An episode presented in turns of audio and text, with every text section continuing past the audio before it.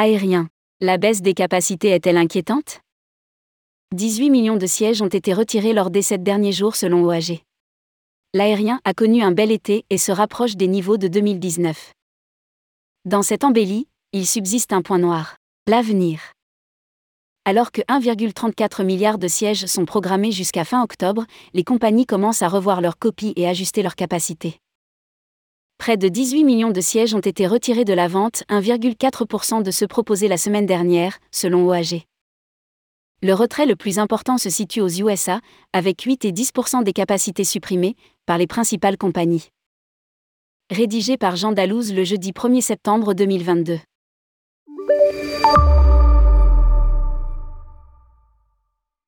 L'aérien a connu un bel été, par-delà les pays et le monde. Malgré tous, dans ce satisfecit général, une petite musique lancinante revient avec insistance. Le flou automnal. Les acteurs du voyage, dont les compagnies font partie, peinent à anticiper la demande des prochaines semaines.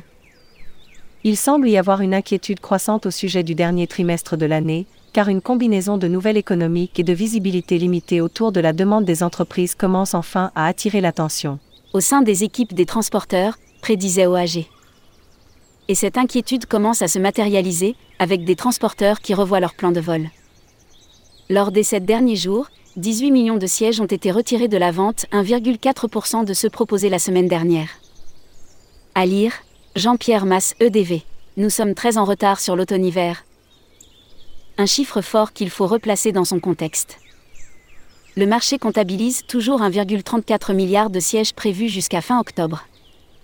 Ainsi 1,4% des capacités proposées la semaine dernière ont été supprimées dernièrement. Aérien. Aux US à la baisse des principales compagnies se situe entre 8 et 10%. Autre indicateur intéressant. Aux États-Unis, les principales compagnies aériennes ont supprimé entre 8 et 10% de leurs capacités prévues pour le dernier trimestre de 2022, et d'autres transporteurs de divers marchés suivent. Dans le même temps, British Airways a dû procéder de la sorte en raison des restrictions à l'aéroport de Londres Heathrow, l'obligeant à retirer de la vente près de 500 000 sièges. Pour OAG, il n'y a pas lieu de paniquer, ce phénomène d'ajustement est saisonnier. Cela est cohérent avec les tendances saisonnières normales que nous observons au début de septembre et n'est certainement pas une réponse à une activité pandémique.